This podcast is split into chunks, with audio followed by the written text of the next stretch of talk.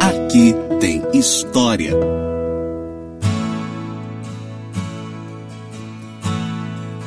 Olá, eu sou a professora Rafaela Machado e esse daqui é mais um podcast do Aqui Tem História.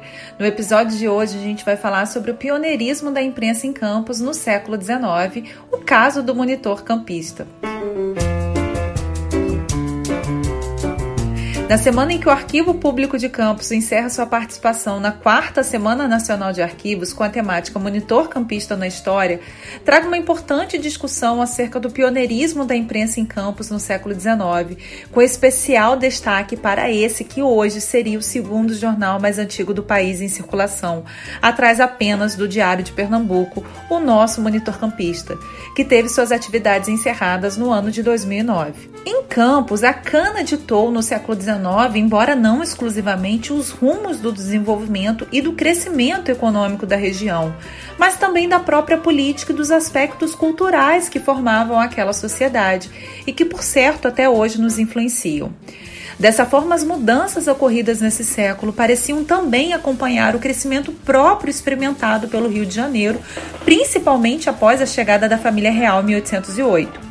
Apesar de todos os avanços e transformações, pouco ainda discutimos na historiografia regional acerca do pioneirismo vivido pela imprensa campista a partir dos idos dos anos 30 do século XIX, o que demonstra um peculiar destaque da então vila, daqui a pouco cidade, e com o número de elementos letrados ainda tão diminuto.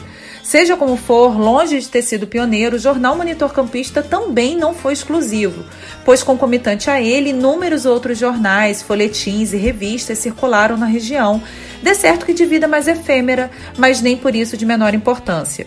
No entanto, poucos são os registros acerca da circulação de jornais ou folhetins em campos antes dos anos 30 do século XIX.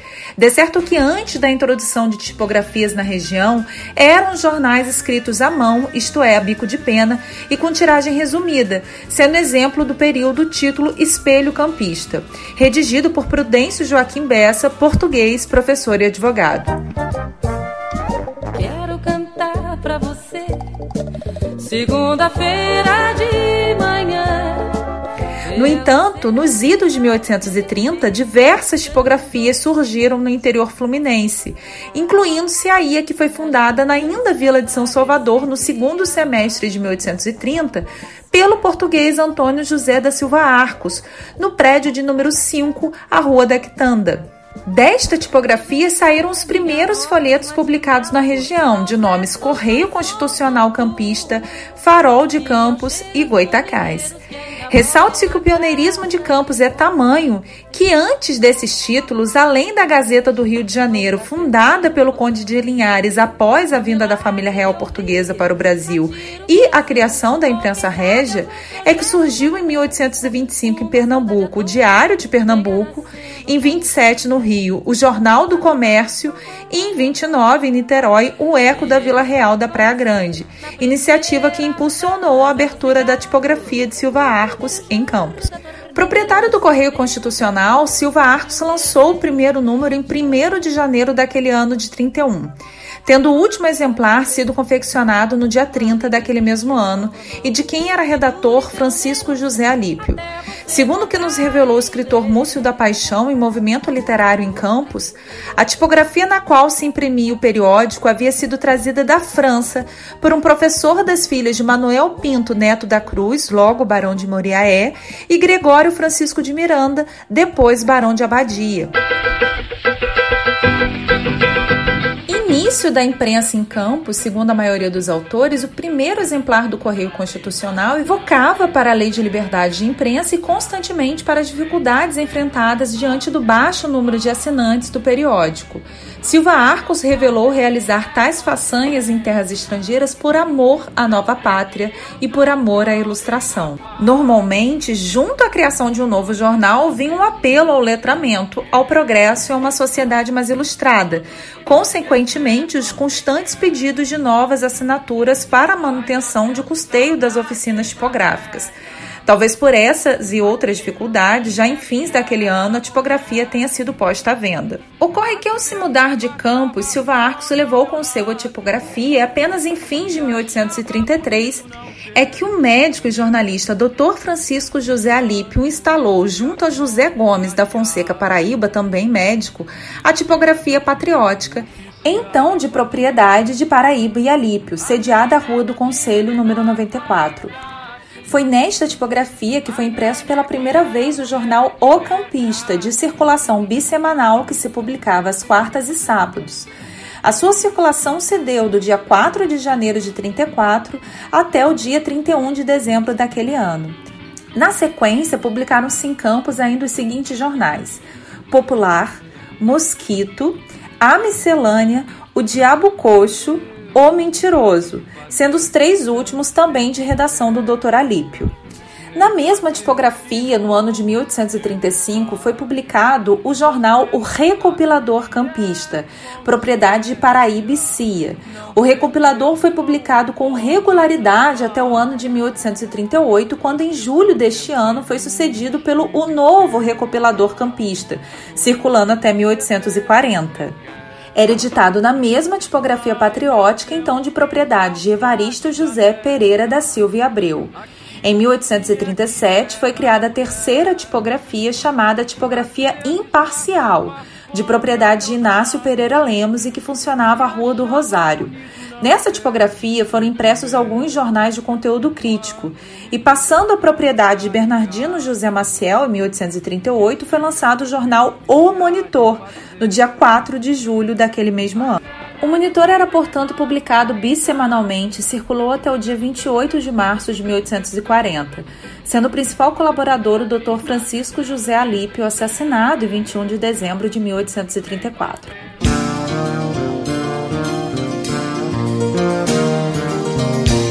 Aquele ano de 1837 foi exitoso em publicação de jornais, tendo aparecido O Descobridor de Mel de Pau, O Tanajura, o Judas, a Abelha, o Correio Comercial, o Corisco, a Palmatória, a Tempestade e o Energúmeno. Curiosamente, justificando dificuldades em se manter os primeiros jornais produzidos e que circulavam na segunda e terceira tipografias, isto é, a tipografia patriótica de propriedade de Evaristo José Pereira da Silva, editora do bissemanário O Novo Recopilador Campista, e a tipografia imparcial, então já de propriedade de Eugênio Bricolens, editora do também bissemanário O Monitor, é que surgiu o jornal Monitor Campista. Assim, publicado pela tipografia patriótica, o jornal passou a circular às terças e sextas-feiras. Ao ser criado, o monitor campista era de propriedade de Evaristo José Pereira da Silva Abreu e de Eugênio Bricolens, tendo como redator Tomé José Ferreira Tinoco. Em 1841, assumiu a redação o Dr. Silva Ultra, médico e teatrólogo, que esteve no posto até o ano de 71, mudando-se a tipografia naquele ano de 41 da Rua do Conselho para a Praça das Verdades. Fazia parte também desses primeiros momentos do novo jornal Prudêncio Joaquim Bessa. Dentro desse período, de 47 a 71, Eugênio Bricolens tornou-se o único dono do jornal, fazendo mudanças significativas, como o aumento do formato, tornando-o trissemanário. Ressalte-se que em 1842 fora ainda criado o jornal Diário Comercial Campista, cuja publicação continuou até 1845, e que até este ano Campos contava ainda com os jornais Imparcial, O Correio, Meteoro, O Puri, a Malagueta, redigido por Prudêncio Bessa, além de muitos que vieram posteriormente, porém de vida mais curta. Em 1871, o periódico Monitor Campista passou a ser propriedade de Alvarenga e Renner, ficando pouco tempo depois sob propriedade somente de Alvarenga. Em 1879, este transferiu a propriedade aos filhos Átila de Alvarenga, João Batista de Alvarenga e ao doutor Francisco Portela, que pouco tempo depois, em 1883, foram substituído por Roberto de Alvarenga, sociedade que ficou intitulada Alvarenga e Irmãos, depois Alvarenga e Irmão e por fim Átila de Alvarenga.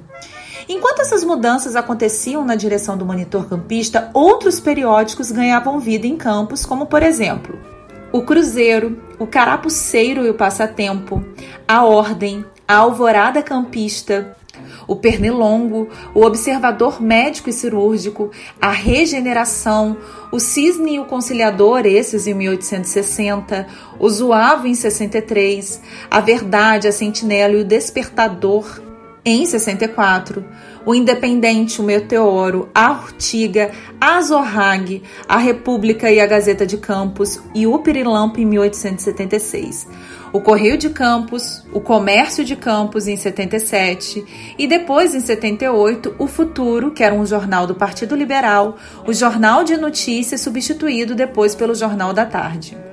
O ano de 79 foi particularmente rico no que diz respeito ao lançamento de novas folhas, como Regeneração, o Pernilongo, Recreio do Comércio, antes o Caixeiro, a Matraca, que era um pasquim, Gazeta da Noite, A Tesoura, Beija-Flor, Florigélio da Mocidade, A Lanceta, Navalha, Revista Teatral, o Jornal da Província, o Munícipe, o Goitacás novamente, Gazeta do Comércio, Estafeta e Revista Campista. Voltando a falar sobre o monitor campista, entre os anos de 1879 a 1884, o doutor Alvarenga Pinto permaneceu na redação do jornal, fazendo importantes transformações como o aumento de formato, ampliação do serviço informativo, aquisição de prelo mecânico Marinoni, serviço telegráfico e publicação diária a partir de 1875. O senhor Francisco Portela foi seu redator até o ano de 1890, quando este último saiu da redação para o governo do estado do Rio de Janeiro.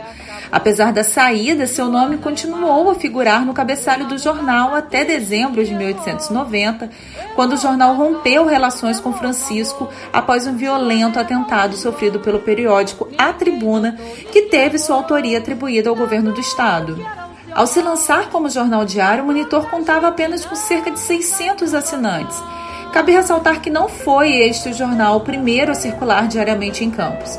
Anteriormente, o Diário Comercial Campista, em 1842, e a Gazeta de Campos, em 1872. É fato, no entanto, que com o empreendimento, Alvarenga Pinto conseguiu tornar o Monitor um dos jornais mais importantes da província. No entanto, eu gostaria de ressaltar o seguinte. O campista surgiu em 1834, enquanto o recopilador campista o substituiu em 1835.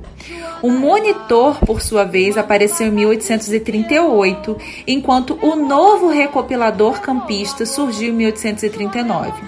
Estes dois últimos se uniram formando o monitor campista a partir de 1840. Este, por sua vez, sofreu algumas variações no título a partir de então surgiu como o monitor campista com ponto final. A partir de 45 tirou o artigo o, mas manteve o ponto final, até que em 77 decidiu pelo fim do ponto final.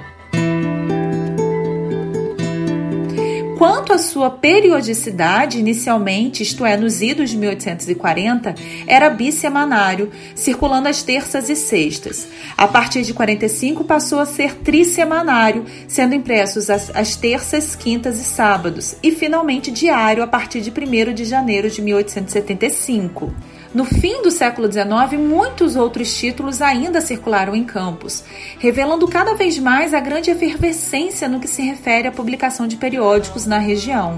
Conforme podemos constatar, em 1880 surgiu o Correio de Notícias, em 1881 a Gazeta do Comércio, a Situação, Jornal do Partido Conservador, o Reacionário, a Gazeta do Povo, o Luzeiro e o Corsário. Em 1882 surgiram o Contemporâneo, Eco Campista e a Politeia. Em 1883, Sexto Distrito, o Clarim, Correio da Tarde, o Pirilampo e o Anunciador. Em 84 foi a vez da Gazeta do Distrito, 25 de março, importante jornal abolicionista, o Rebate, a Princesa e o Mecenas. No ano de 85 surgiram Século XX, a Evolução e o Imparcial. Em 86, o Operário, a Tribuna Campista, a Boca do Mundo, Gazeta do Povo, o Telégrafo e Jornal de Domingo. Em 87, Eco Campista, a Maitaca e a Segunda-feira. Em 88, o Linguarudo. E finalmente, em 89, a Revolução, a Voz do Povo e Diário da Manhã e Jornal de Campos. É preciso que se diga que, além de seu papel enquanto veículo de informação, o Monitor foi por muitos anos o principal e um dos poucos periódicos que perduraram na cidade. Justamente por sua longevidade e abrangência, o Monitor foi um dos principais meios por onde circulavam notícias, anúncios diversos, propagandas, atos oficiais do poder público municipal e apenas a sua própria história merece capítulo à parte, seja para falar sobre sua participação na embrionária imprensa campista ou ainda sobre o fato de ser um dos grandes remanescentes dessa mesma imprensa em Campos. Importa agora, no entanto, o entendimento do papel de destaque que essa mesma imprensa alcançou aqui na região nos seus anos iniciais, talvez reflexo do muito que se queria mostrar e do muito que se tinha a dizer.